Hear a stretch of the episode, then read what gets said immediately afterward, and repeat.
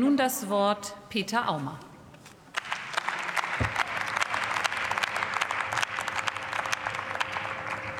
Sehr geehrte Frau Präsidentin, liebe Kolleginnen, liebe Kollegen! Ich darf auf den Antrag Existenzminimum sichern, Inflationsausgleich bei Regelsätzen garantieren eingehen.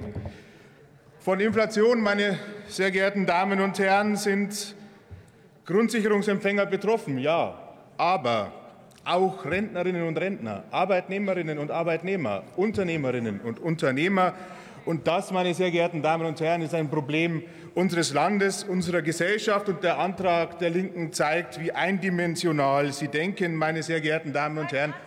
Und wenn man sich die Rednerinnen und Redner äh, eines Teils der Ampel anschaut, dann ist es genauso. Und ich glaube, das zeigt auch Ihre Haltung.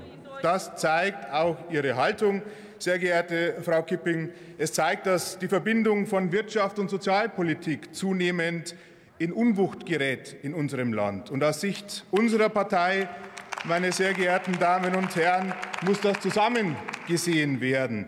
Für uns ist das Prinzip der sozialen Marktwirtschaft, sehr geehrter Herr Kober, Sie haben das versucht anzudeuten, das Wesentliche unserer Entscheidungen. Und wenn man Ihre Rede vergleicht mit den Reden Ihrer beiden Koalitionspartner, dann ist das Selbstverständnis nicht von wirklich erstem Anblick gegeben. Also ich bin gespannt, wie dann ähm, dieses Bürgergeld tatsächlich ausschaut. Der Bundeskanzler, der gestern den Rahmen in seiner, ähm, in seiner Regierungserklärung gesetzt. Und ich bin gespannt, ähm, Herr Kuhle, wie wir dann darüber streiten und wie man das liberale Bürgergeld mit den Ansätzen von Rot und Grün zusammenbringt. Ähm, diese Auseinandersetzung ist es wert. Und ich glaube, wir müssen in unserem Land ganz aktuell schauen, dass wir das Thema Inflation für alle auch im Blick haben.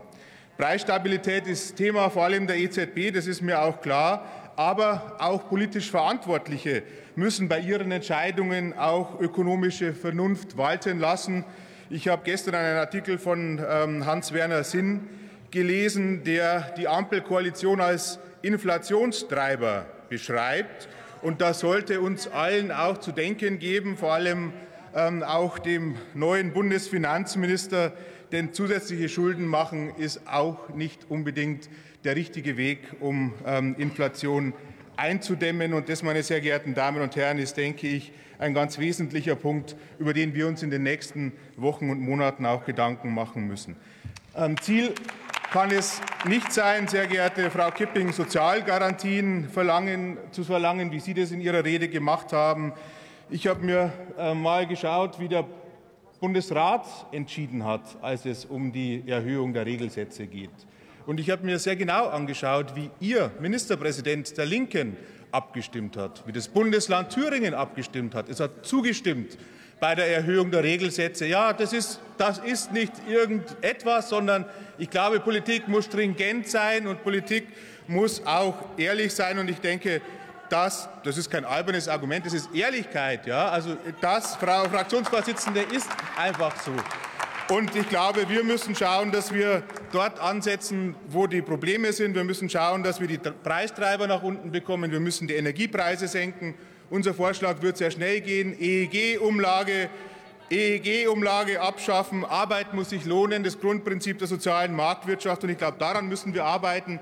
Da sind die Kollegen der FDP in der Ampel gefordert. Und ich bin gespannt, wie wir das so hinbekommen, dass das für unser Land auch gut funktioniert. Wir sind verlässlicher Partner. Wir haben die Menschen im Blick. Wir haben aber unser Land in Gänze im Blick die Breite, die Vielfalt der Menschen, die Unternehmer, die Arbeitnehmer und auch die Grundsicherungsempfänger. Und wenn wir in dieser Breite diskutieren, dann sind wir auf dem richtigen Weg. Herzlichen Dank für die Aufmerksamkeit. Vielen Dank, Herr Kollege Aumer.